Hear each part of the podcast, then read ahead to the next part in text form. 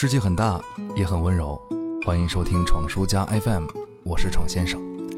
上次沉迷于手游，我已经想不起是什么时候了。自从大学毕业，朋友都不在身边，不玩英雄联盟之后，基本上就再也没有玩过竞技类的网游。手机里保存的也基本上都是大航海时代、开罗游戏、小小航海士、三国志这种养成策略系的。平时呢，就沉浸在自己打造的世界里面，四处航海，或者是守土开疆，或者是绞尽脑汁地打造一款大热游戏，做一碗人人都喜欢的拉面。毕竟是上岁数了哈，太刺激的竞技对抗我已经无法接受，但终究还是免不了被朋友拖进坑。最近呢，哈 哈我这样一个呃中年玩家沉迷《第五人格》这款游戏，无法自拔。网易出品的一款非对称性的对抗竞技类游戏，当然网易是没有给我钱的啊，我可以假装跟他搞一个合作哈。这是一款颇具暗黑风格的游戏，分为两个阵营：四人一组的求生者，独自一人的监管者。求生者的目的呢是打开地图里的五个密码机，打开大门全部逃生；而监管者则是用自身强大的力量把他们一一抓住。你在墙角的废墟里破解密码机，大大的电码声音和若有若无的走路的声响，还有砰砰的心跳，足以让肾上腺素因此飙升。上周呢，我和朋友们一起吃过饭后，就在阁楼的沙发里面东倒西歪，抱着手机，四人开黑一起逃生。虽然彼此都是菜鸟，而且还会尝试漏洞明显但十分有趣的战术，但是当我独自一人的时候呢，我还是不太敢玩啊。不管是呃画风还有配乐，还是监管者的设计，都透露着一种高级的恐怖感。负责四处抓人的监管者呢，原型都有迹可循，就是那些我们小时候看的恐怖片里面给我留下深刻阴影的角色。刚开始玩的时候啊，我甚至都不太愿意去翻监管者的人物界面。总觉得有些不适，但是看恐怖电影和玩恐怖游戏，还有吃辣哈，其实都是一件事情。本来很害怕，却欲罢不能。除了在监管者的设计上和氛围营造上有着强烈的恐怖感，这部游戏呢还有一个隐藏的推理元素，也会相应积累等级来解开这个人物的背景故事。几乎每一个求生者都有自己不为人知的一面。你看着身边的互相帮助、一起逃生的朋友。慢慢浮现出另一副嘴脸，也会更添一层恐怖。体验了一段时间，最让我有感触的是游戏中求生者的天赋设定上，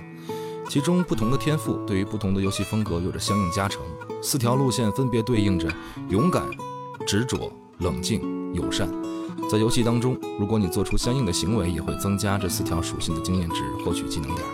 比如，勇敢面对监察者，努力周旋，为队友争取时间。比如，不管情况多么不乐观，依旧坚信自己能够逃出升天的执着；比如危险即将到来，依旧能够做出最佳判断的冷静；比如队友不幸遇难，能够奋不顾身前往营救的友善。越是恐怖的氛围，越是艰难的绝境，越是两难的选择，越能暴露出人性的丑恶以及人性的光辉。这样一个披着恐怖外衣的捉迷藏游戏，在营造一种紧张刺激的环境的同时，也让我们感觉到了非对称竞技带来的更为强烈的团队合作。而这种相依相伴，让我久久不能自拔。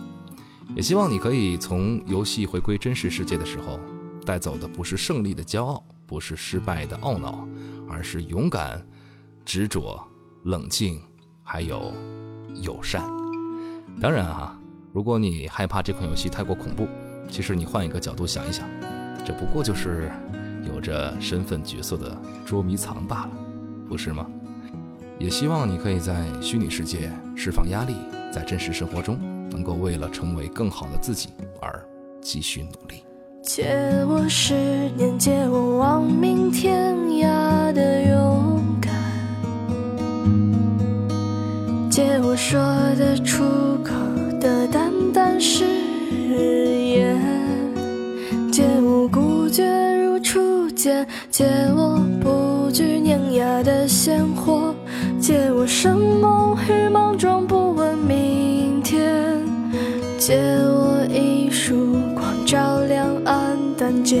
笑颜灿烂如春天，借我杀死庸碌的情怀。借我纵容的悲怆与哭喊，借我怦然心动如往昔，借我安适的清晨与傍晚，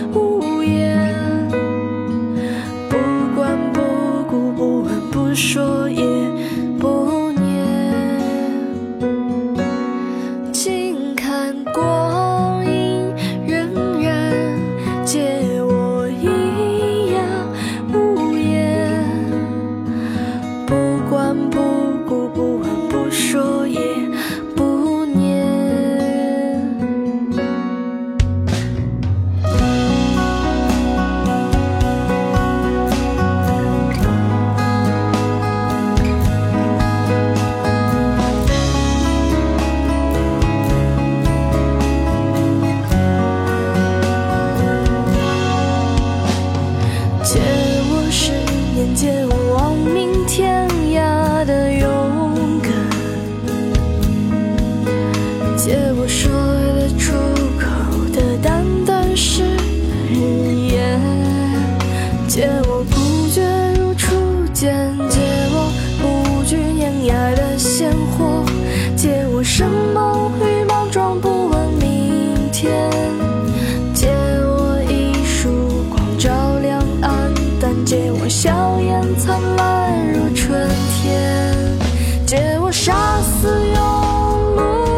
情怀